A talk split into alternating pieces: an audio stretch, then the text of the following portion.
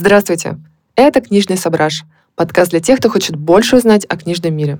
С вами я, Любовь Беляцкая, создательница карты независимых книжных и книжного магазина издательства «Все свободны». И я, Ольга Кондрахина, СММщица того же самого независимого книжного. И сегодня мы записываем подкаст о самом популярном и обсуждаемом авторе, несмотря на то, что сам этот писатель удалился от бренного мира сия, о Викторе Пелевине. Да, сегодня у нас, с одной стороны, страшно банальная тема, потому что, ну, что там уже обсуждать, все и так про него все время разговаривают и обсуждают. Но мы попытаемся это сделать в неожиданном ключе. Мы попытаемся объяснить, почему мы продолжаем читать романы Виктора Олеговича и нам нравится. Вот, э, кстати, Оля напомнила, что записываем мы этот э, эпизод 22 ноября, в день рождения Виктора Олеговича. Виктор Олегович, конечно же, вы нас сейчас слушаете. Поздравляем вас! Сегодня мы будем говорить именно про последние вещи э, Пелевина Виктора Олеговича, или я его чаще буду сейчас называть ПВО, окей, как мы при, привыкли с вами это делать в сети. А, почему? Потому что про ранние его вещи сказано и написано и обсуждено уже столько всего, что это уже как бы не очень на самом деле интересно. Конечно же, конечно же, не обойдется без упоминания его ранних вещей. Мы будем делать много отсылок к ним — но все-таки прежде всего мы обсудим в особенности два последних его романа «Трансгуманизм Incorporation» и «KGBT+.» И к тому же нам кажется, что обсуждение уже признанной фактически классики Пелевинской — это вообще не интересно. А мы все-таки за спорные темы, потому что я уверена, сейчас очень многие отпрянули просто от своих радиоприемников и такие, что вам нравится и почему мы будем это обсуждать? Вот, давайте же, давайте же вот послушаем, да. Этот подкаст уже не торт, э, подумали все. Еще мы обсудим Вселенную э, Виктора Олеговича, потому что, несмотря на то, что он не обычный фантаст с сериями про попаданцев или космических каких-нибудь пришельцев, все равно у него есть своя Вселенная, и она довольно любопытная, и мы проследим ее, проследим эту серию с самых первых его э, книг. И, конечно же, сегодня мы будем говорить про женский образ, Потому что очень много я слышу, и Оля тоже это слышит, том, что Пелевин страшный мизогин, и мы наверняка тоже когда-то так думали. Но вот мы выросли и поняли, что нет. Не такой уж он и мизогин. Ну да, но об этом мы расскажем позже, Отдельно, объясним, да. почему мы так считаем. Что еще мы сегодня обсудим? Мы попытаемся ответить, почему всем на свете, и особенно рэперам, кажется, что Пелевин пишет про них. Про них, конкретно про конкретных личностей. Но Итогом а, сегодняшнего эпизода хотелось бы, чтобы все мы поняли, почему все так ругают Пелевина и насколько вообще-то это правильно. Но сначала наша традиционная рубрика «Книжные новости». У нас прошел достаточно большой перерыв э, с прошлым выпуском, и за это время в книжном мире случилась масса всего. И, к примеру, сервис BookMate э, электронных книг успел пережить э, массу неприятностей. Во-первых, BookMate и его гендиректор Андрей Баев стали инагентами. А, туда же в инагенты отправился сооснователь индивидуума Александр Докучаев. А, вот. Ну, понятное дело, что роль, наверное, сыграла история с романом, который мы также обсуждали в прошлых выпусках «Лето в пионерском галстуке», но также ясно, что понятие инагент становится совершенно туманным, потому что если раньше нам объясняли, что чтобы стать иноагентом нужно получать иностранное финансирование, то теперь это становится совсем необязательным. Иноагентом, кажется, можно стать Просто так. Но что будет с букмейтом сейчас, в принципе, непонятно, потому что права на использование платформы купил Яндекс и теперь планирует что-то там переделать и предложить пользователям новый сервис. Неясно, что из этого выйдет, каково Яндексу вообще купить инагента, потому что сделка, ясно, совершалась еще до присуждения букмейту этого статуса. Но есть э, пессимистичный вариант, что Яндекс не сможет э, развить платформу. Я просто большая фанатка букмейта, и мне кажется, что это была очень удобная удобная и читалка, и приложение, и вообще всячески благодарю за то, что он есть. Вот, но у Яндекса есть э, такая история, что он иногда выкупает какие-то маленькие проекты, выкупает маленькие стартапы. Э, вот, например, у Яндекса было, был Яндекс Шеф, который они выкупили тоже у какого-то российского стартапа. В итоге он у них не выгорел и превратился в Яндекс Лавку. И вот как-то так они иногда себя ведут с какими-то локальными штуками. Очень надеюсь, что с букмейтом так не получится, но вот будем следить за развитием событий, потому что, в принципе, такая интересная картина, да, что огромная компания поглощает маленький книжный бизнес, ну и посмотрим, что из этого выйдет. Ну, я бы не назвала букмейт таким уж маленьким книжным бизнесом, а то, что ты описала, происходит на книжном рынке каждый ну, ну да, тут, наверное, вопрос, с чем сравнивать. Но вот как раз у букмейта была, да, интересная ситуация, потому что если там маленькие локальные э, книжные, они хоть как-то сотрудничают с монополистом, то букмейт в какой-то момент превратился в платформу, которая с монополистом не сотрудничает, и было очень грустно наблюдать, как портфель книг, который в приложении есть, он значительно уменьшился, просто потому что там, там совсем не осталось АСТ, Эксмо, ну, ничего, короче, не было представлено, и тебе приходилось как-то, ну, чаще вот, всего да. Натыкаться на то, что книжек нет. Просто и... это показывает, как монополист кошмарит мелких, которых хочет купить, судя по всему, и снижает таким образом их акции. Вот, и я, конечно, да, в ужасе, потому что я как представлю, что это могло бы там случиться с каким-то маленьким книжным, представляешь, там, монополист отказывается поставлять просто книги, ну, и у тебя остаются, наверное, только вот такие вот независимые книжные издательства, ну, вообще ничего хорошего в этом нет. Но могу сказать, что Букмейт сейчас закрывает договора со всеми, и просто если Яндекс просто продолжит, он возьмет, видимо, структуру и просто перезаключит со всем, кем ему удобно, новые договора. В общем, не то, что мы тут такие противные злые тетки, на самом деле мы желаем Яндексу, ну, может быть, создать классный книжный сервис, почему бы нет. Больше книжных сервисов, богу книг, как Богу говорится. книжных сервисов. Да, и, в общем, ну, просто интересно посмотреть на то, что из этого в конечном итоге выйдет. Да, и еще, так как сегодня не только светлый праздник э, дня рождения Виктора Олеговича, сегодня еще, э, именно сегодня, 22 января 2022 года, э, принимается, вернее, сегодня второе чтение по закону о пропаганде ЛГБТК+, и принимаются новые поправки.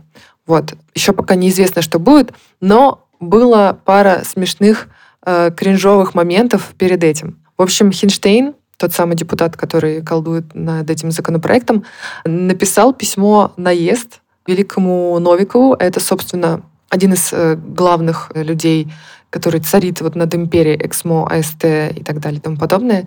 И Хинштейн там прямо называет комментарий Новикова, который говорит о том, что если этот закон будет принят, может быть, вообще половина книг придется изымать и вообще ограничить к ним доступ. А, так вот, вообще-то довольно хорошее заявление, и за что я на самом деле с большим уважением отношусь к коллегу Новику, что он об это, это озвучил, да, потому что он не последняя такая персона, да, в книжном бизнесе, одна из первых. Хинштейн назвал это камингаутом. Он просто 20 раз в своем аккаунте Telegram назвал это камингаутом.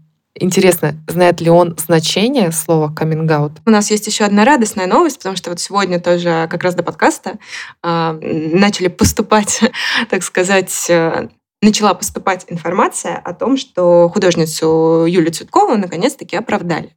То есть сняли с нее полностью все обвинения. Ура! В общем, поздравляем. В этот прекрасный день у нас есть э, сразу Еще, два повода да, порадоваться. Еще один повод. Мы очень рады за Юлию и э, страшно переживали все это время. Почему все ругают Пелевина и почему нам кажется, что это не совсем справедливо или релевантно? Вот мы из претензий к э, Виктору Олеговичу выделили следующее что он исписался, что он пишет одно и то же из книги в книгу, что он, естественно, мизогин. И вообще, все, что он пишет, не смешно. И как будто бы дед пересидел в Фейсбуке. Вот об этом мы поговорим дальше. Блин, ужас. Да. Я начну, наверное, потому что я когда-то впервые услышала эту мысль о том, что Пелевин исписался и все время говорит одно и то же. И я когда это услышала, я подумала, блин, э, нечем крыть, с одной стороны, да? С другой стороны, ну да, проблема в том, что как мне кажется, очевидно, что нести одну мысль — это совершенно не равно тому, что человек исписался. Дело в том, что мысль Виктора Олеговича является собой, скажем так, пропаганду, наше любимое слово в последнее время, одной из форм буддизма. То есть, кстати, в его романах он периодически, конечно же, выходит за рамки вот этого вот большого колеса там Махаяны, да, но в основном наш гуру, наш бодхисаттва рассказывает нам и учит нас всех, как выйти из бесконечного колеса сансары. Собственно, в этом суть всех его романов, по большому счету. Делает он это, пытается нас вывести на путь истины. Методично, регулярно, каждый год выпускает свои религиозные брошюрки.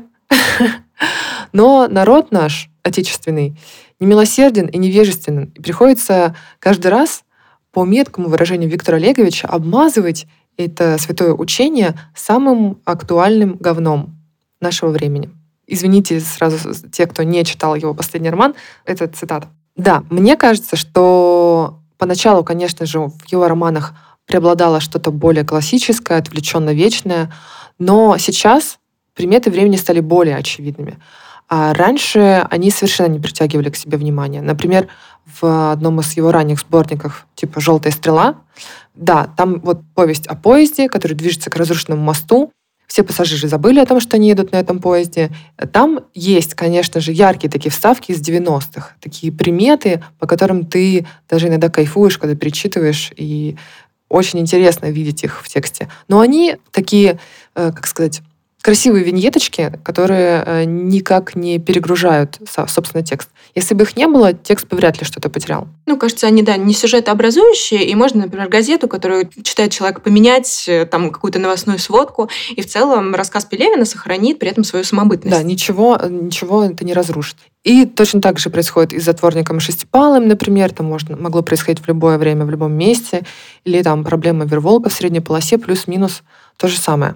И наверняка я связываю это с этим, это считается классикой, когда там нет каких-то новомодных накрученных штук, поэтому людям и нравится, что их не заставляют погружаться, наверное, в сиюминутность повествования. Собственно, и Чапаев и пустота тоже. Там основной конфликт э, стоит на уровне, как мне кажется, э, основной конфликт в том, что главный герой не может принять современное происходящее. Он в постсоветской России — находится и поэтому попадает в дурдом. Но суть этого конфликта отодвигается на второй план. На первом все-таки стоит основные темы книг Виктора Олеговича, постижение сути буддизма. И у Пелевина очень часто, я помню это в нескольких книгах, у него такой очень красивый образ. Не, не сам он, конечно, его придумал, не помню, откуда он точно, я встречала его до этого. Это, как называется, притча. Притча о монахе, который видит во сне бабочку. И в какой-то момент непонятно, это бабочка видит во сне монаха или все-таки монах видит во сне бабочку. Собственно, все рассказы Пелевина развивают эту мысль. Мы точно не знаем, где иллюзия ума, что именно нам снится. Нам снится наша жизнь с этой работой, с современной российской политикой, или все-таки мы находимся в вечной пустоте, в вечной буддийской ночи. И последние романы как раз тоже вполне себе об этом. То есть Совершенно. Э, одну и ту же мысль он э, развивает, да, и э, ты тоже немножко сомневаешься в реальности многих героев. И это, наверное, такой очень приятный бонус последних книг Пелевина, потому что они э, и отсылают к ранним, и как-то напоминают что-то вот такое прекрасное. И главное, за что мы Пелевина, собственно, любим, он сохраняет в этих последних романах, потому что я от последних вещей э, тоже осталась в таком приятном ощущении, хотя, например, «Непобедимое солнце» мне уже как-то не очень сильно нравится, и «Искусство легких касаний» тоже. Именно поэтому мне совсем не кажется, что наш гуру, который все время подбрасывает нам одну и ту же мысль в форме разных куанов, что он делает одно и то же. Метод, да, действительно тот же самый, но периодически он настолько круто действует, что ты действительно на время можешь э, отодвинуться, посмотреть на свой ум со стороны, посмотреть на то, как работает иллюзия ума, посмотреть, что мы сами придумываем себе постоянные причины страдания, постоянно зациклены в этом круге, в этой цепи страдания. Но, опять же, несмотря на то, что все говорят, что он пишет одно и то же, в своих поздних работах я вижу, как он развивает эту мысль. То есть это не всегда посыл «посмотрите со стороны на игру ума». Например, вот в романе «Тайные виды на гору Фути» он показывает другой аспект буддизма. Показывает, что отказ от привязанности, к которому он ведет все это время, это действительно серьезное послушание, что это подходит далеко не всем, что эта практика гораздо сложнее, чем кажется. И все, кто говорит, я буддист, там, типа, мне нравится буддизм, на самом деле немного не понимают. Все, кто читает романы Пелевина, говорят, да, я буддист, я все это практикую, не всегда до конца осознают глубину, на самом деле, этого учения. Вот, да, но я бы тоже добавила, что для меня ежегодный, наверное, Пелевин — это, да, такой небольшой праздник, потому что, э, ну, во-первых, несмотря на то, понравится ли конкретно новый роман мне или не понравится, я осознаю, что Пелевин пишет намного лучше, чем там многие авторы, которых сегодня публикуют. То, что он владеет языком, то, что он э, создает красочные, интересные сюжеты, это то, что у него не отнять. И даже плохие романы Пелевина Пушкина, они подчас оказываются лучше хорошего романа какого-то начинающего автора, хотя начинающих авторов я тоже очень люблю. Вот, но мне всегда казалось, что вот этот, э, вот этот ежегодный роман, он такая небольшая инъекция спокойствия вот в нашем э, бурном и странном мире. И за ежегодную публикацию Пелевина тоже ругают потому что говорят, ну что это такое вообще? И я бы хотела, наверное, его тут защитить, хотя не уверена, что ему нужна моя защита, а, потому что мне кажется, что роман в год а, для автора уровня Пелевина это не так уж и сложно. И для автора, который занимается, похоже, ну только литературой. Выпустить роман, ну, это нормальное явление. Плюс мне кажется, что у Пелевина такой некий самурайский договор с самим собой, где он говорит, а вот я буду раз в год выпускать роман. И происходит это не ради денег. Я думаю, что там Пелевину не то, чтобы... Ну, во-первых, он в Нирване, но я надеюсь на это. Зачем ему там деньги? А, вот, во-вторых, ну, мне кажется, не все в этом мире сводится к деньгам, и что он делает, ну, в какой-то мере собственное удовольствие и из какой-то позиции, что ему нужно приносить э, там, добро в этот э, мир и там помогать людям в какой-то мере вот отказаться от этих иллюзий, от этих игр ума и как-то, может быть, прийти к душевному спокойствию и гармонии. Да, он не может нас бросить дольше, чем на год. Вот, когда в этом году издательство сообщило, что нового романа Пелевина не будет, я даже немножко испугалась, думаю, а за нарушенное обещание не, сто... не придется ли Виктору Олеговичу сделать себе харакири, но мы получили новый роман, и значит, с нашим автором все в порядке. И вот, наверное, про претензию в такие пошлые игры слов, может быть, про какие-то тенденции, которые устарели, а они вдруг внезапно у Пелевина появляются в текстах. Наверное, в какой-то мере я даже согласна, потому что вот ты читаешь текст, он как-то плывет, несется и так далее, и вдруг спотыкаешься о какую-нибудь кукуху, кукуха-терапевта, э, хэштег мету, который превращается в мету метлой. И это действительно иногда выглядит странно, как-то дешево, пошло. Вот, ну, я даже не знаю, да, как к этому относиться и что с этим делать, потому что я бы, ну, может быть, посоветовала какую-то редакторскую правку, но с другой стороны, а как вообще применима редактура к там, мастеру такого уровня, как Пелевин, потому что все-таки э, какие-то его идеи, ну, можно же, наверное, этим э, снести, потому что у меня есть еще и э, мысль о том, что, может быть, таким странным образом он как бы показывает, что вот все эти явления, которые вот как раз-таки может быть, распространены в том самом Фейсбуке, в соцсетях, а, насколько они мелочны, смешны, и что ты просто смотришь на вот это вот, э, на эту кукуху из нового романа, из, э, на этих кукухотерапевтов, и понимаешь, что в них есть что-то, ну, может быть, э, ну, тоже от игр ума, и тебе нужно от этого освободиться и как-то это воспринимать немножко иначе. Вот, и э, в качестве такой небольшой шутки я, наверное, вспомнила э, небольшое исследование Константина Мильчина по поводу Пелевина в его телеграм-канале. Он сделал э, текст о растущем интересе Пелевина к страпонам. Э, подсчитывает Константин Мильчин, что в 2017 году в Айфаке э, и в 2020 году в «Непобедимом солнце» страпон э, употребляется всего по одному разу. А в трансгуманизме а, стропоны встречаются уже 9 раз, а в последнем романе КГБТ уже больше 50. То есть интерес к стропонам, он налицо. Но, казалось бы, э, еще в 2017-м, чем нас может удивить стропон? Сейчас-то это уже такое, да, отжившее и так далее. Вот, в этом случае, мне кажется, что действительно Пелевин, он немножко вот эти вот тенденции схватывает и как-то к ним приходит чуть позже, чем они, ну, может быть, становятся такими яркими и смешными. Ну, вот как э, мемы, они же быстро устаревают. Вот, но при этом мне не кажется, что это делает книги Пелевина хуже. Ну, допустим, там есть там странненькие устаревшие мемы и, и тому подобное, но в литературной обработке они, честно говоря, ну, наверное, актуальности не то чтобы совсем теряют. Иногда выглядит странновато, но почему но, бы но нет? это какой-то способ фиксации все равно момента.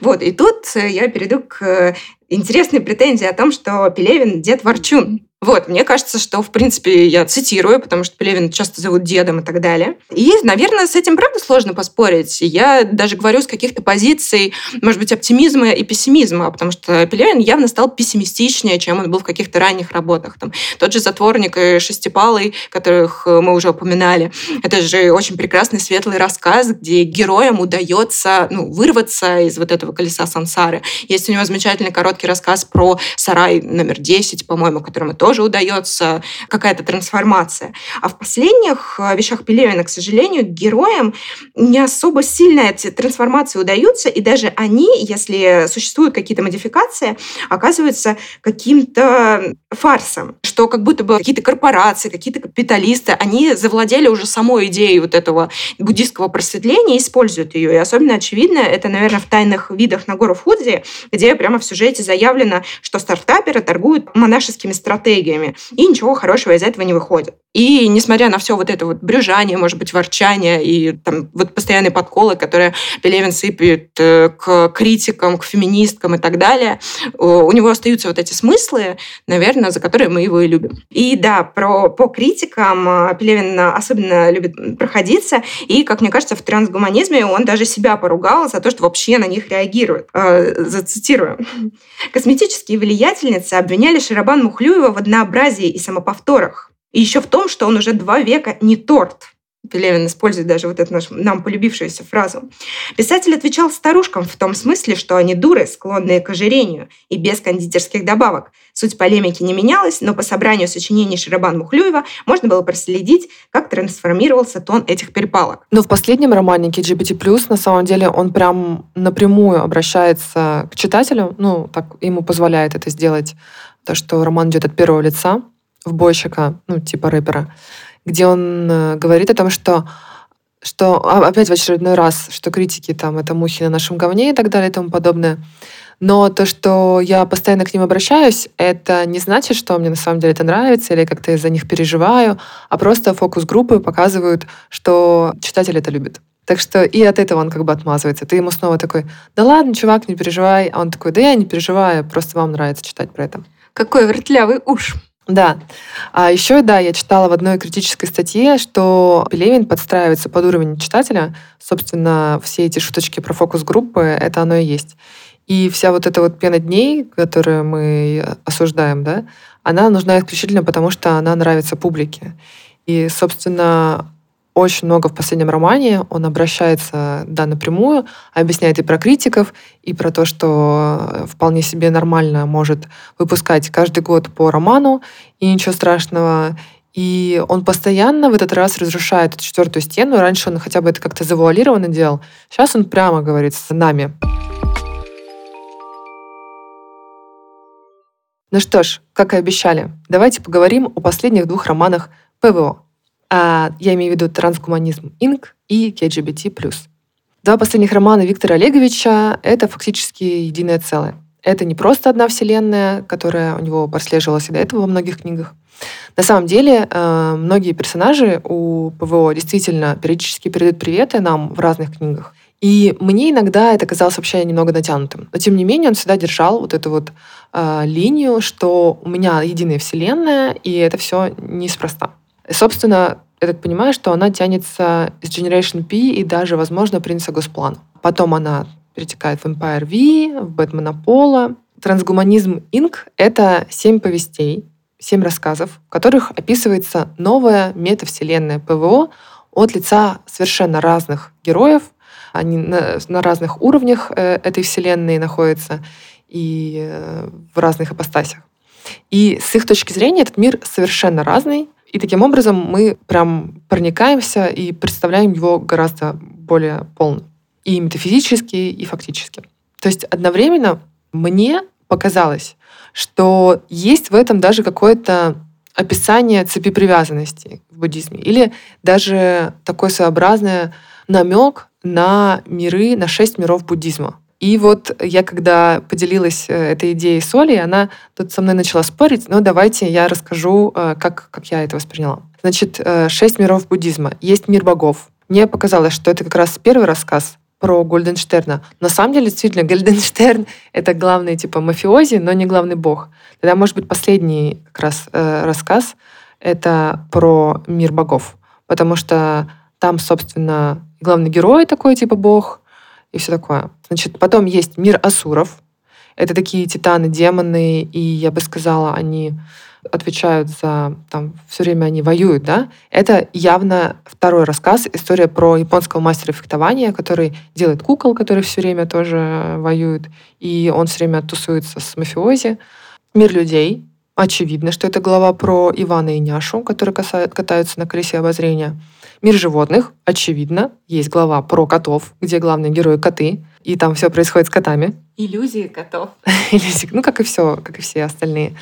А, есть мир предов, голодных духов. Голодные духи, да. Мне показалось, что очень удачно идет следующий рассказ «Митина любовь» про вот этих недолюдей, э, а, что это, типа киборги. Киборги, предназначенные для выполнения каких-то обязанностей. И, собственно, у нас еще остается мир нараков, адских существ. Это ад. И мне кажется, возможно, это мир Броку Куратора, потому что они, вот, вот это, это баночный мир получается. Он, но всего семь рассказов, поэтому выходит, что седьмой рассказ — это про попытку полубога, или кем он является, ну, кем мы его назовем. Не буду, не буду говорить наз... имя э, этого персонажа, чтобы не заспойлерить тем, кто следит внимательно за вселенной Пелевина. Это попытка выхода из Нирваны. Но, к сожалению, по-моему, неудачно. Я уже плохо помню на самом деле. То есть э, там Почему я связываю это с нирваной? Потому что там есть некое неописуемое пространство, которое невозможно не понять, не осознать человеческим мозгом и даже божественным мозгом. У меня такая вообще сложилась концепция относительно... Э, ну, вообще это разделение Любина мне очень нравится. Просто другое дело, что я не совсем, э, может быть, согласна с интерпретациями, потому что, ну, у Пелевина, в принципе, довольно трудно вот этим вот разумом, который нужно же отключать, сложно разобраться, что есть что, потому что вот как раз-таки, когда мы говорим о Боге, мне э, начинает казаться, что это, конечно, не какая-то божественная сущность, потому что там, э, если вы будете читать трансгуманизм и последний роман, вы увидите, что там, э, по сути, все герои, они одновременно являются этой божественной сущностью, ну, как Пелевин любит, и одновременно они там путешествуют по сансаре, им не выбраться из Но этого. это не как Пелевин любит, это суть а, буддизма, то, что мы все ну, часть единой Ну, как бы, а Пелевин любит буддизм, так что пока все правильно. Вот, и мне, конечно, кажется, что да, последняя попытка вырваться из этого колеса, она, конечно, неудачная. И богов мы все-таки не видим. И к адским сущностям у меня тоже есть некоторые вопросики, потому что адские сущности, ну тут опять же, да, сложно. Ты адскими сущностями все-таки назвала банки, да? Да. Вот. Но вы, они могут если быть... вы будете читать роман, вы поймете, о каких мы банках. Мы пока еще не совсем тут сумасшедшие. А, ну вот, но я, да, скорее э, про то, что э, роман окажется связанным с вампирской сагой, так сказать, пелевинской. Вот. И мне очень интересно, что вот эти вот вампиры, как высшие существа, они по Пелевину на самом-то деле переживают то же самое, что переживают существа, но на любых уровнях, по сути. Они точно так же плутают в этом колесе сансары, и как будто бы твой уровень, он становится, ну, не таким, что ли, важным. А в остальном вот это вот деление, оно, мне кажется, очень интересным, как минимум, просто, ну, чтобы следить э, за тем, на каком уровне находятся герои, что с ними происходит, и кем они могут э, быть, э, ну, может быть, в какой-то своей внутренней ипостаси. Да, я думаю, что это любопытно. Ну, на самом деле, да, может быть, я, конечно, притягиваю эти шесть миров буддизма и нирвану, и можно с таким же успехом притянуть и каждую главу к разным типам привязанности, какому привязанности, и разобрать их по палийскому канону, то какая глава о привязанности к обрядам и ритуалам, какая глава о чувственных желаниях, понятно, какая недоброжелательности, жажда материального существования, жажда материального возрождения, жажда нематериального существования, жажда перерождения в мире без форм, тщеславие, беспокойство, невежество и прочее. А вот у него, например, есть в операции Burning Bush где э, Семен Левитан, герой, который э, там, находится в путешествиях ума постоянно, он э, слышит, что какой-то мужик попросил у него огурец, и он ему этот огурец дал. И ты понимаешь, что вообще-то он дал огурец Вавилену Татарскому из Generation P, и если ты это знаешь, ты такой хи-хи-хи, и тебе становится так прекрасно, что вот ты это все узнаешь прекрасно и так далее.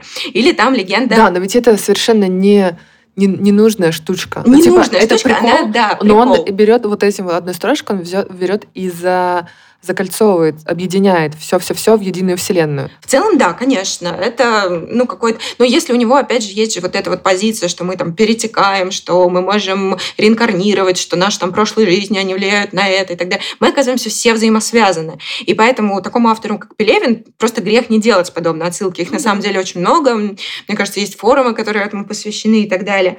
Вот. Или, например, э, есть легенда о псе-пиздеце. Вот, интересно, нужно ли запикивать имя пса? Наверное, нам запикают имя пса, простите. Вот. И э, в целом она там появляется во многих его текстах. И, наверное, по, уже по имени пса становится понятно, что это будет такая за легенда, и что этот пес с собой приносит и так далее. Вот. Но если ты его встречаешь из текста в текст, в целом как-то Вселенная, опять же, расширяется, и это приносит тебе и такое интеллектуальное, может быть, удовольствие. Вот. Но между тем, если ты этого не знаешь, Пелевин ну, как бы дает намеки, что вообще происходит, и объясняет, как вообще в этой реальности ориентироваться. Короче, моя мысль в том, насчет, заканчивая о спойлерах, моя мысль в том, что то, что Вселенная его оказывается единой, иногда выглядит просто немножко притянутой такой вишенкой за уши, потому что по сюжету это не поменяет ровно ничего, это не добавит ничего к предыдущим э, текстам, потому что вы уже забыли, что там было, вам уже не очень это важно. Вот. Ничего не прибавит новому тексту, потому что, ну, окей, это происходит в той же вселенной, но это совсем другие герои, и ты как бы... Там не было задела в прошлых книгах на вот эту вселенную. Поэтому, в общем, иногда мне кажется, что вот это его желание все свести к одному, но это такое хобби. Но в последних книгах это очень красиво. Да, это очень красиво.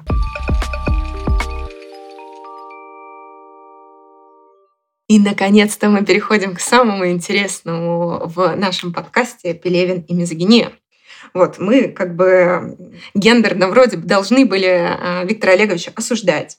Вот, но, как оказалось, мы беседовали до подкаста, мы обе не считаем Пелевина мизогином. И сейчас попробуем объяснить, почему.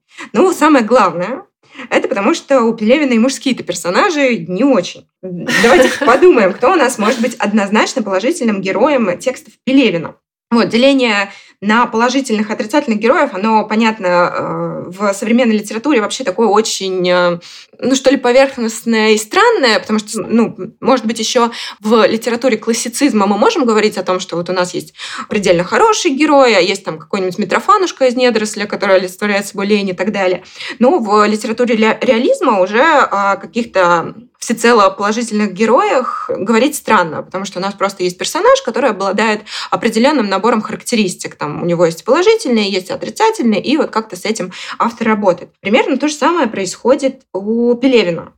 Вот мужские персонажи точно так же, как женские, мучаются и так далее. Вот. Но, видимо, все-таки у Пелевина чаще встречаются мужчины, просто потому что ну, какой-то какое-то его внутреннее я, и ну, как-то ему легче говорить от лица мужчины, и с этим, наверное, все логично. Но я бы хотела отметить, что у Пелевина есть внезапно замечательный положительный женский персонаж.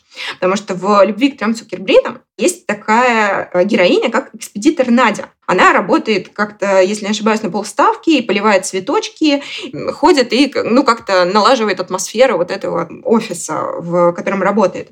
Но вот эта вот Надя, она живет э, всегда в настолько беззаботном, просветленном э, состоянии, э, которого, как отмечает Пелевин, не может даже достичь вечно медитирующий сосед Надя за стеной. То есть вот он пытается пыжиться, пыжиться, а у нее как бы, ну вот само по себе оно есть. И вот именно этот персонаж, героиня, которая ходит от мании достигаторства и прочего, является собой, кажется, идеал Пелевина, возможность выкатиться из этого колеса сансары. И э, это подтверждает то, что именно она перерождается и находит спасение, в отличие от э, остальных героев, которые там, появляются уже в менее лицеприятном виде. Вот. И там, э, кстати, если проследить в «Любви к трем Цукербринам», эти герои там с животными, они, по-моему, перерождаются, там можно найти современных критиков, и Пелевин вот опять такой укалывает. Посмотрите, а ты у меня там родишься бегемотом, я честно не помню, какие там животные, ну, какие-то вот такие животные, которые мучаются. И почему там Надя находит это спасение? Потому что не замутняла голову всяким информационным мусором, и вот э, поэтому у нее все так получается хорошо. Ну и, собственно, какой-то, может быть, совет, который дает Пелевина. И вот важно, мне кажется, что это женский персонаж,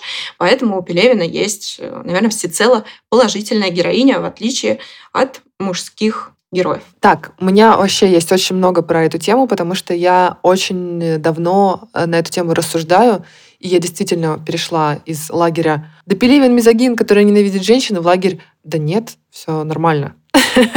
Все нормально. Как мне кажется, главным образом мы должны определить, не хорошие или плохие у Пелевина женские персонажи, а объекты они или субъекты. То есть, ну, если по феминизму да, раскладывать, являю, есть у них какая-то воля, чем-то говорят они, кроме эм, чем о мужчинах. Вот. И поначалу, конечно, неутешительные выводы. Главные герои — это почти всегда мужчины, а женщины — это всегда объекты, у которых нет своей воли. Они прекрасные, недостижимые, являются протагонистами в видениях, как какие-нибудь богини и какие-нибудь принцессы. И нужны они только для того, чтобы каким-то образом объяснять мотивацию героя или э, наталкивать его на какие-то мысли. Но со временем у Виктора Олеговича появляются романы, где главный герой или один из главных героев хотя бы женщина. Ну, какие у него там женщины, конечно, с долей допущения, да, женские, женские, женские персонажи. Опять еще хочу сделать отступление относительно метода Виктора Олеговича, чтобы полноценно ответить на этот вопрос. Мне кажется, это объяснит немножко данную ситуацию. В своих книгах, как я вижу, Виктор Олегович пытается просто стремительно реагировать на все происходящее в современном обществе. То есть на любые тенденции, все, что сейчас нам является в авангарде социальных изменений, то есть э, всякие новые нормы, ну, все это, конечно же, происходит в первую очередь на Западе.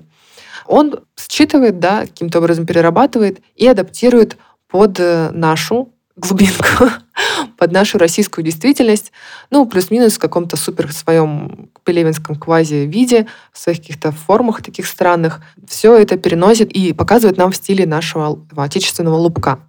То есть, к примеру, к примеру, яркий пример. В 2011 году он пишет роман «Снав». Пишет он о противостоянии двух миров. Первый мир — это Уркаина, это типа такая отсталая страна, где люди говорят на верхнерусском и среднесибирском диалектах. И Бизантиум, а, где такая технологическая продвинутая держава, куда все хотят попасть, и где говорят на церковно-английском. То есть о том, что есть уже противостояние довольно яркое, и что там вообще происходит война, он пишет в 2011, даже не в 2014. То есть как бы о том, что он пишет о настоящем, да, о, о том, что он чуть-чуть предсказывает будущее, это все давно как бы знают. И в 2013-м ПВО э, в новой книге своей начинает вдруг по умолчанию обращаться к читательнице. То есть Бэтмен Аполло, там идет, как всегда, у него какая-то приписка в начале. И пока в России еще даже не пахнет э, современными феминистскими тенденциями, когда у нас еще не, нет такого обязательно, чтобы в коллективе было равное количество женщин и мужчин, чтобы когда на какие-то мероприятия звали женщин-спикеров, еще этого совершенно нет в России, но это уже есть на Западе, это уже расцвело там и цветет пышным цветом что люди начинают наконец-то обращать внимание на вторую половину человечества, ПВО уже высмеивает этот тренд в своем романе, где с самого начала говорит о том, что лучше буду по умолчанию употреблять феминитив. То есть феминитивы, тенденция к употреблению феминитивов, страшного слова, которое сейчас половина наших слушателей а, Выбросили обожгло, телефон в окно. обожгло уши.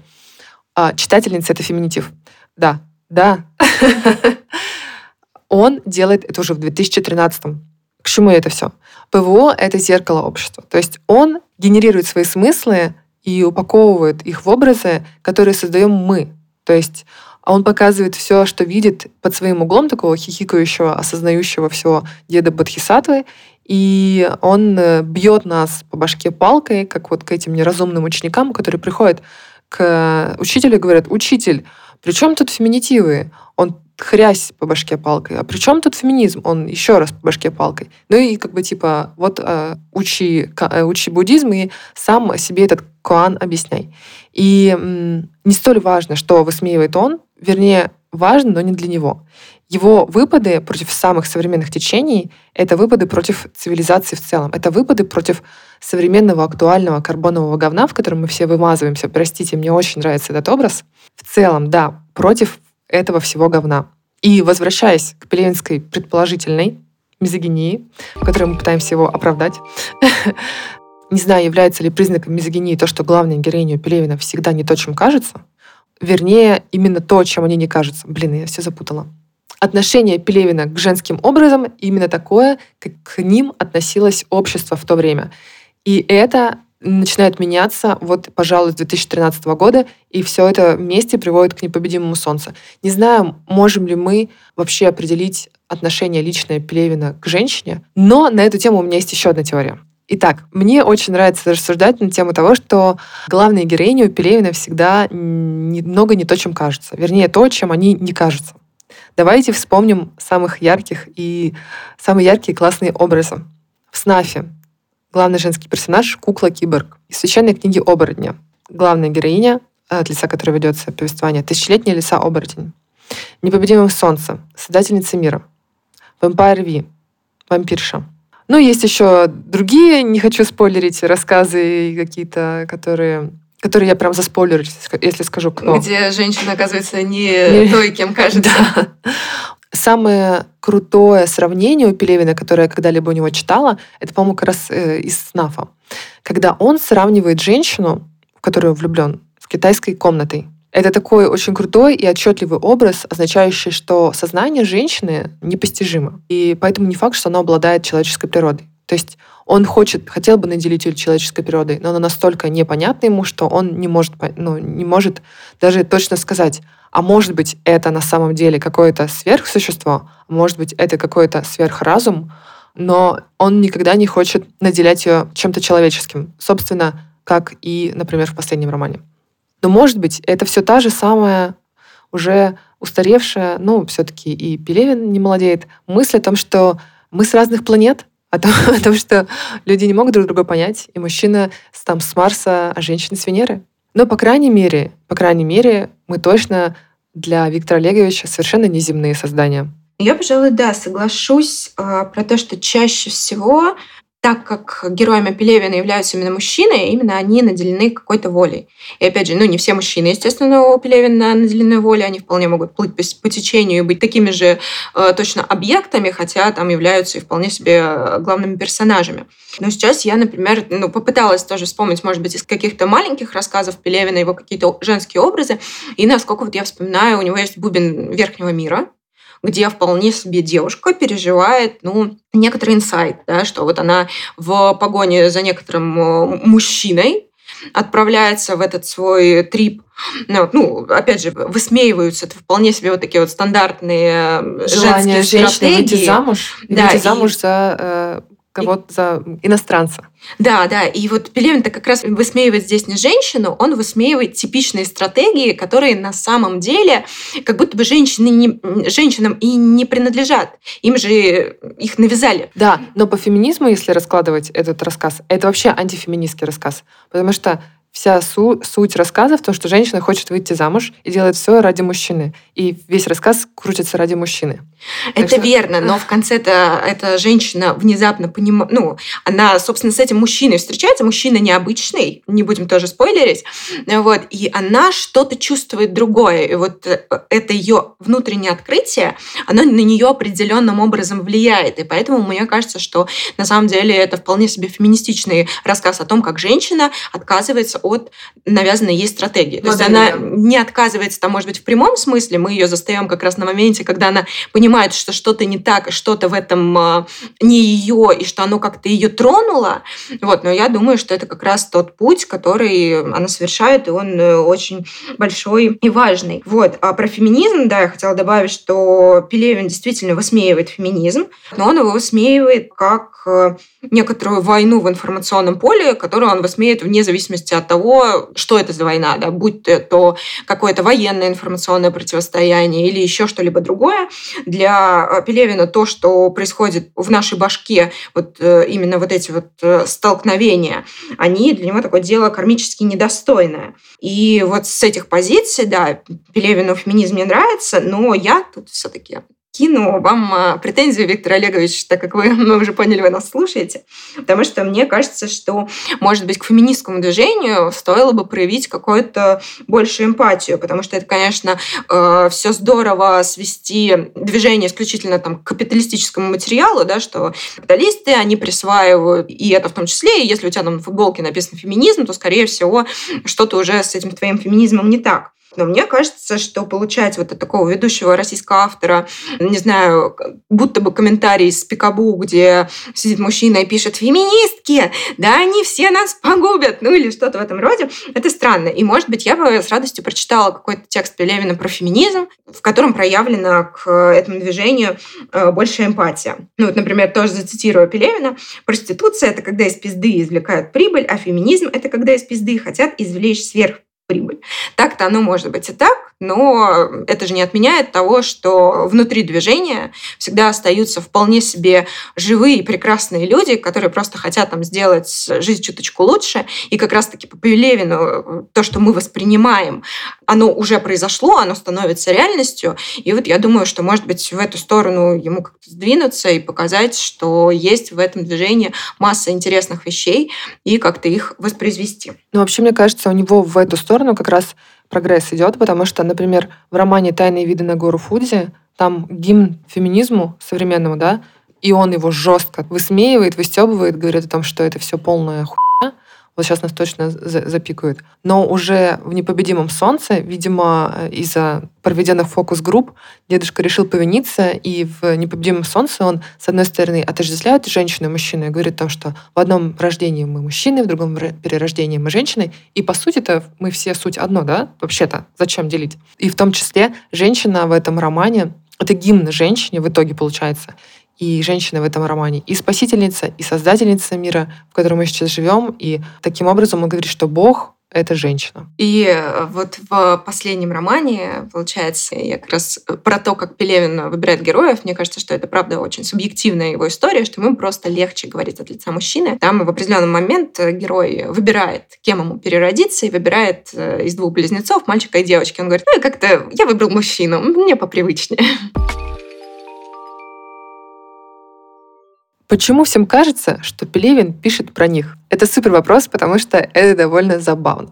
Мы на самом деле уже немного ответили на него. Это речь о том, что Пелевин перелопачивает тонны информационного поля, и э, таким образом рождается усредненный продукт, который должен нас как-то зацепить. То есть так делают любые современные шоу, когда э, они сразу определяют свою целевую аудиторию, и для этой целевой аудитории они э, делают каким-то образом ее привлекательным, продукт привлекательным. Там а, каких-то главных персонажей делают или э, делают э, какие-то сюжетные повороты, какие-то темы, которые они озвучивают. Собственно, так происходит у Пелевина. О чем речь, когда мы говорим о том, что Пелевин... Всем кажется, что Пелевин пишет про них. Собственно, у меня была радость узнавания, когда я увидела, что два э, современных исполнителя — это Слава КПСС, он же Гнойный, и Максим Тесли из группы «Щенки и он Юн» написали э, в разное время по разным книжкам примерно одинаковые сообщения о том, что так и так Пелевин написал про меня. То есть главный герой у Пелевина — это я, Максим, я Слава. Слава написал о том, что действительно было такое, что ему писал, значит, какой-то незнакомый мужчина, аноним, который расспрашивал в интервью всякие у него интересные вопросы, а потом прямо вставки сделал в роман. Полная ерунда. Звучит настолько ненатурально, ну типа, то есть ты переписываешься со всеми подряд анонимами, ты даже не знаешь, куда пойдут э, твои откровения, ну, будьте бдительны, переписывайтесь с анонимами, вдруг, вдруг... это Пелевин. Да. Потому что, как я это вижу, ну, у Пелевина есть персонаж гнойный, по-моему, так же прям он называется там гнойный, в романе. И он о нем пишет довольно нелицеприятно, тогда как э, главный герой, не знаю, скорее напоминает Оксимирона, уж прости, слава. Вот, что касается поста Максима Тесли, где он говорит о том, что прям Пелевин берет и переделывает куски песен Щенков или какой-то еще группы Максима. Максим, ну, прикольно то, что ты действительно видишь там это. Но я во все это верю, я очень понимаю ребят, потому что у меня у самой были точно такие же личные прозрения. В одной из книг Пелевина я увидела прям описание и выведение персонажей из моего знакомого. А потом, когда-то спустя несколько лет, мы встретились с этим... Короче, это был Кирилл Мартынов. Может быть, вы знаете такого философа. Он сейчас э, он журналист «Новой газеты» и не только философ, но и вообще публицист. Когда я читала, не могу вспомнить, что за роман, по-моему, «Айфак». Ты читаешь и понимаешь, что человек пишет про твоего знакомого. Но не просто пишет, он его, каким бы словом э, сказать, обсирает. Очень жестко его обсирает.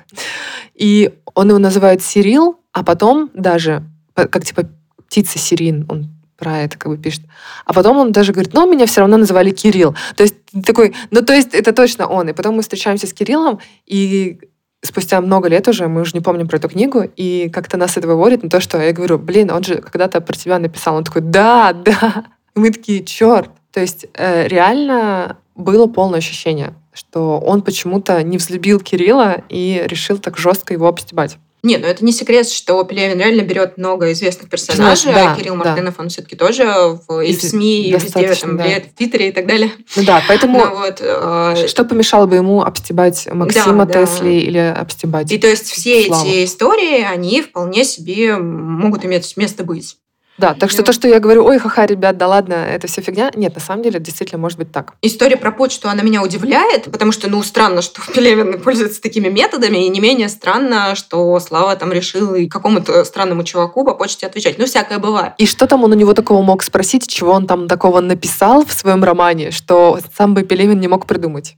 Да, да, вот это интересно. Ну да, Слава, извини, если мы недооцениваем эту историю. Ну, кажется, что она не такая уж и важная, да. Это, конечно, очень интересная зацепка. Особенно, наверное, интересно видеть себя как-то на страницах романа. Вот. Но вот то, что Люба там говорит, что все герои там похожи, сливаются, можно их писать, так все логично, потому что у Пелевина все есть одно, мы взаимосвязаны, вообще все мы Гальдерштерн и так далее. Да, но есть один э, смешной нюансик, одна смешная история, самый главный наш кейс – который мне показался просто чудесным. Собственно, привет издательству «Все свободные» и нашему автору Михаилу Куртову. Собственно, предыстория для тех, кто не читал книгу нашего издательства «Тысяча лайков земных». Две предыстории. Значит, предыстория первая. Про нее написала Ксения Собчак, когда писала пост о том, что вот нового романа Пелевина, который должен был выйти в этом году, не будет. И типа, ну для тех, кто скучает по нему, вот почитайте эту книжку. Офигеть, она рассказала про книгу нашего издательства. Продаж после этого не было никаких, к сожалению, не цепанула она. Из чего мы делаем вид, что... Что рекламу Ксении Собчак не работает. Что Ксения Собчак это еще не Опра Инфри, списки которой разлетаются все-таки. Да, увы. Значит, в книге есть прикол. Речь идет о том, что там, в общем, есть персонажи, которые создают богов, что можно создать богов технически с помощью там, определенных средств для определенных целей, вот, и что можно вынести контрабандно бога, тех, кто производит э, на производстве этих богов, могут контрабандой принести э, бога на, на каких угодно частях тела, например, они могут спрятать его в волоске. И в книге «Тысяча человеков земных» на одной из страниц есть как будто бы случайно попавшее туда изображение волоса. То есть э, как будто бы предпечатники пропустили какую-то волосину, как они нам писали, типа, у вас волосина какая-то, поправьте макет. Это все специально. Так вот, у Пелевина в последнем романе ни к селу, ни к городу есть фраза под конец уже самого романа «всегда проверяйте электронный волос между страницами». То есть в обеих книгах нет ничего о каких-то электронных волосах, Поэтому я тоже восприняла это как прям привет, приветище, и тоже была счастлива до бесконечности. И, кстати, тут я тоже подтвержу, потому что мне кажется, что это имеет место быть. Но представляете, такая публичная известная персона, как Ксения Собчак, внезапно выпускает пост. Смотрите-ка, у нас завелся новый Пелевин. Станет ли Пелевину интересно? Мы же видим, как он э, собирает информацию. А сколько он... барахла он читает помимо этого? А уж это, конечно... Да, да. И вполне возможно, что вот именно эту шутку с волосом он даже оценил. Да, да, возможно. Это такое... Это, это было приятно. Собственно, возвращаясь все-таки к тому, почему нам кажется, что Пелевин пишет про нас, да, это информационное поле, но, возможно, иногда это еще и эффект Барнума, также известный как эффект Форера, когда если нам что-то нравится, мы психологически соглашаемся, что это про нас. Был такой эксперимент, вы можете прочитать про него в интернете, не буду его уже описывать. Мы склонны к отождествлению и узнаванию того, что нам нравится. И так работают гороскопы, например. Да? Если мы с ним согласны внутренне, то мы готовы в это поверить. Господи, гороскопы — это неправда? Правда. Если хороший. Вот, ну, мне кажется, что, может быть, Пелевин не такой своевременный даже сейчас. Несмотря на то хорошее, что мы описали и так далее, мы прекрасно понимаем, что сейчас у нас особенно тяжелое время, и вот все эти э, мысли про пелевинскую пустоту, про то, что нас нет, мир всего лишь наше восприятие, их э, применять в какой-то обычной стандартной ситуации, когда там твое существование сводится к тому, чтобы заработать деньги, построить какие-то отношения, ну, вот еще что-то такое мелкое, что для нас, естественно, важно, но при этом его как-то более-менее легко и хочется отпустить.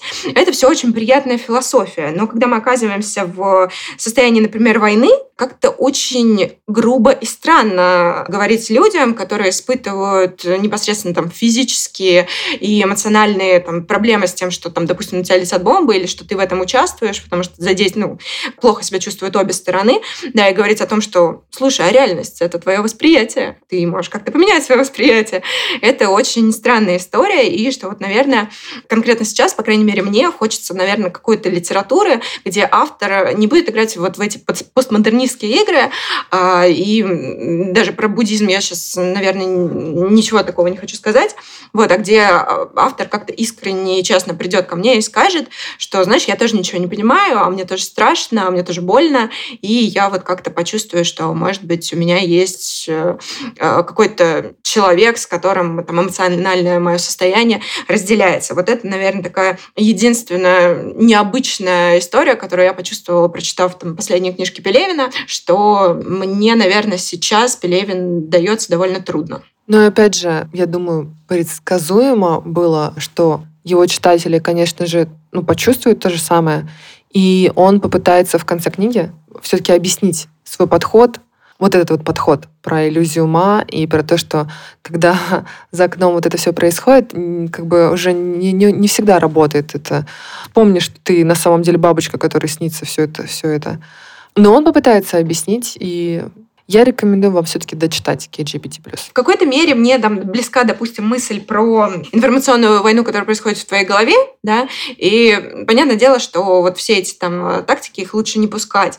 Но да, наверное, постарайтесь, чтобы вас не испугало начало, где действительно происходят э, боевые действия, там идет война, ну, не наша, а как раз того там, Япония и так далее. Ну, вот, и там э, герои Э, он смотрит на убитого англичанина и смотрит, как меняется его лицо, ну, то есть как мертвый человек э, меняется. И вот как раз он говорит о том, что это стало для него, ну, наверное, лучшим учителем жизни, потому что до просмотра вот этого вот разлагающегося трупа он как будто бы в жизни ничего не понимал. И с одной стороны, это очень такая, наверное, искренняя вещь, потому что ну, смерть, она оказывается действительно э, каким-то самым сложным для разумения человеческого мозга, что ли, явлением. А с другой стороны, ну, я надеюсь, да, что вас это не, от, не отпугнет, потому что ну, мне бы хотелось верить, что здесь иронии гораздо меньше, чем кажется в тексте. Ну что ж, а, мы, кажется, ответили на все вопросы, которые сегодня хотели, и, надеемся, немного объяснили вам, почему все-таки стоит читать Пелевина и почему он нам нравится. Я хочу начать с цитаты. Пелевин один из немногих пишет про современность. У меня в комментариях Андрей э, написал ответ на вопрос, собственно, и я хочу его процитировать. Мне кажется, секрет в том, что современная отечественная проза чересчур обращена в прошлое. У нас практически нет крупных авторов, которые давали бы какое-то представление о настоящем, не говоря уже о будущем. Вечные вопросы о красных, белых и рефлексии по советским временам, или же прекрасные полуфэнтези Иванова, Рубанова и Водолазкина. Все назад, все туда. На этом фоне Пелевин автор сиюминутный, оценивающий, пусть и с тягой к самоповтору, но уж точно более живой и актуальный, чем Сорокин, который будто бы стал кибербариным персонажем своей же книжки. Ну, не будем про Сорокина, не будем про всех остальных. Мне кажется, это действительно в точку. Пелевин один из немногих, кто пишет про современность. Вот также Пелевин э, — это все-таки про гармонию, и в некотором роде он помогает ее искать. Когда я говорила, что каждый год когда-то зачитывалась Пелевиным, э, во многом из-за моего невротического характера, признаюсь вам в этом, Пелевин меня прям действительно успокаивал, заземлял, и это хорошо работало. Сейчас э, немного другие обстоятельства, и вот я своим субъективным поделилась, что, кажется, Пелевин мне уже не помогает, но я там благодарна этому автору за все книги, которые у него появлялись, просто потому что он делал мое существование более выносимым. Да, все-таки, да. Третье, что можно сказать, это определенно Пелевин настоящий живой классик. Мы с вами прямо сейчас находимся, мы э, наблюдаем за литературным процессом, и мы настоящие свидетели того, как человек впечатывает свое имя в историю отечественной литературы. Не в последнюю очередь это происходит и по четвертой причине а, что он прекрасный стилист. Он э,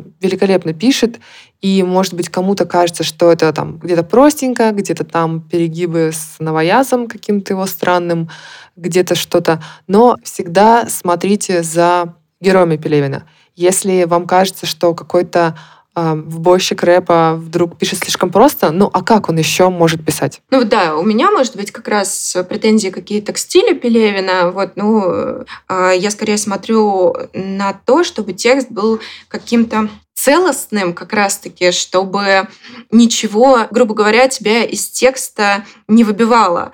Для меня там вот эти вот кукухотерапевты и мету, они меня как-то сразу как обухом по голове ударяют, и я ну, дергаюсь, и как-то мое взаимодействие с текстом ухудшается. Опять же, я предполагала, что это может стать каким-то дополнительным испытанием, но по сути ты медитируешь, там у тебя нос зачесался, нужно как-то вот такие моменты проходить достойно. Может быть, и кукухотерапевта, повторю это слово, как который раз, может быть, его тоже нужно было пройти чуть-чуть иначе. Вот. И еще мы, конечно, рассуждали о том, смешной ли Пелевин, потому что иногда очень смешной и остроумный, а иногда он смешной, как будто дедушка, который травит анекдоты. Такое тоже бывает. Вот, но многим нравятся анекдоты, а многим нравятся мемы, которые Пелевин тоже переносит в свои тексты. В общем, это может быть смешно, а может быть кринжово. В любом случае, ну, что имеем? Но мне кажется, еще я догонку еще кину этот камешек. Это как оформление книг Виктора Олеговича, они всегда отвратительные. Иногда мне кажется, что он сам их рисует, поэтому ему разрешают это публиковать. Они настолько, это такой, настолько плохие, что уже хороши. То есть это такой яркий образец кемпа, и, может быть, просто Виктор Олегович поклонник этого стиля и заставляет нас его тоже любить? Но мне кажется, что Виктор Олегович прежде всего человек, и что вот эти вот э, анекдоты, странные шутки и тому подобное, они просто ему свойственны, как и всем людям. А, а может быть, вот... это еще и другая целевая аудитория. Не все же 30-летние девушки, которые там, как мы, да, а есть же у него еще аудитория 50-летних дедушек. И то верно, да. да. На трансгуманизме я как раз э, долгое время не читала, потому что обложка была настолько ужасная, что я думала, господи, я не буду читать эту книжку. Но я прочитала вот специально для подкаста и рада, что это случилось в моей жизни. Намного лучше предыдущих работ Пелевина по типу «Непобедимое солнце» или «Искусство легких касаний». А самое-то главное мы не сказали, что «Трансгуманизм Incorporation» главное пережить первую главу, первый рассказ. А мне, кстати, понравился первый в рассказ. итоге. Да, в итоге Но ты не могла его э, никогда мучить, потому да, что да, да, он действительно кажется слишком, не знаю, попсовым каким-то поначалу. Но не пугайтесь, все будет хорошо. И он разовьется достаточно интересным образом, и противостояние там станет классным, а потом Если появится у вас сложности, да, с этим тот добрый ранний... Перетерпите. Ну, не добрый, но ранний Пелевин, вот эти вот темы, они возникнут, и от первого рассказа тоже останется такое очень приятное послевкусие, а тем более от второго, когда Пелевин пишет про самураев, пишет про Японию, он становится Понимаю. великолепен настолько, насколько вообще он может быть прекрасен. Ну, в общем, наверное, на этой замечательной ноте мы заканчиваем. Спасибо огромное, что слушали нас. И в этот раз я, пожалуй, дополню тем, что нам становится чуть-чуть тяжелее записывать эти подкасты, поэтому мы решили все-таки сделать и прокачать наш Boosty. Поэтому теперь внизу мы э, поставим ссылочку на него и будем очень признательны, если вы нас поддержите. Вот, да, вы просто, может быть, не слышали, это, наверное, вырежут, но у нас в конце выпуска тут кот бегал и очень сильно нам мешал. Поэтому ваша поддержка будет важна и для нас, и для кота. Да, спасибо еще раз, что слушали нас. Всем хорошей литературы, хорошей погоды за окном и вообще мира. Всем пока.